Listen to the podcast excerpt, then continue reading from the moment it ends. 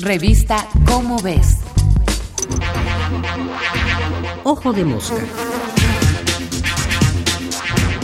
El año en que la ciencia siguió importando. Hace un año se compartió en este espacio un texto titulado El año en que la ciencia importó. Hoy, 12 meses después, es evidente que la ciencia sigue importando.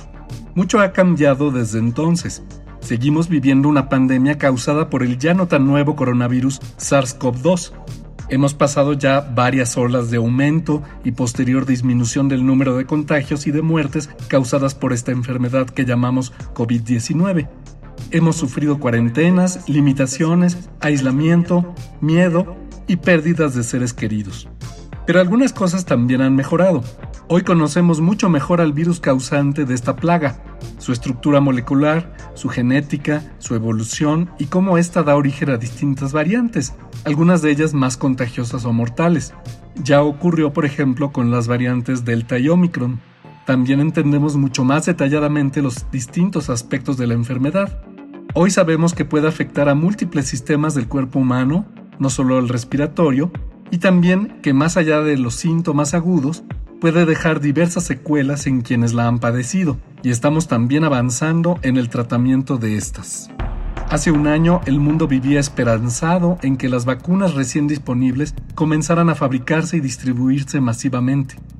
Vacunas, no hay que olvidarlo, que se desarrollaron en forma heroica, en tiempo récord y en algunos casos usando tecnologías novedosas cuya maduración coincidió afortunadamente con la necesidad. El número de personas contagiadas y de fallecimientos seguía siendo escalofriante y la incertidumbre seguía reinando. Hoy podemos vislumbrar ya el fin de la pandemia. Ya no soñamos con la vacuna. Un porcentaje importante de la población mundial está ya vacunada. Las medidas de prevención de contagios, aunque no siempre se siguieron a cabalidad, y aunque muchos las han abandonado antes de lo debido, han cumplido su cometido de limitar el número de infecciones y el ciclo natural de la enfermedad parece estar cerrándose, para convertirse probablemente en un padecimiento estacional contra el que tendremos que vacunarnos regularmente, como la influenza. Todo esto, las vacunas, las medidas de prevención, las técnicas para detectar variantes del virus, identificar sus estragos en el cuerpo y hallar formas de combatirlos, así como seguir la evolución de la pandemia en la población, son productos de la ciencia. Sin sus métodos, instrumentos y el conocimiento que produce, estaríamos mucho más desprotegidos frente a eventos como esta pandemia que inevitablemente surgen a lo largo de la historia.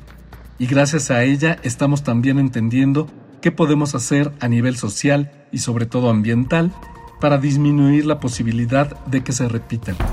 La realidad es que la ciencia siempre importa, siempre ha importado.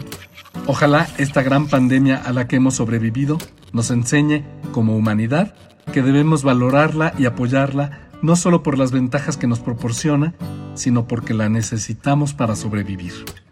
Este fue Martín Bonfil Olivera. Nos vemos el mes que entra en la revista Cómo ves con otro Ojo de Mosca. Ojo de Mosca. Una producción de la Dirección General de Divulgación de la Ciencia.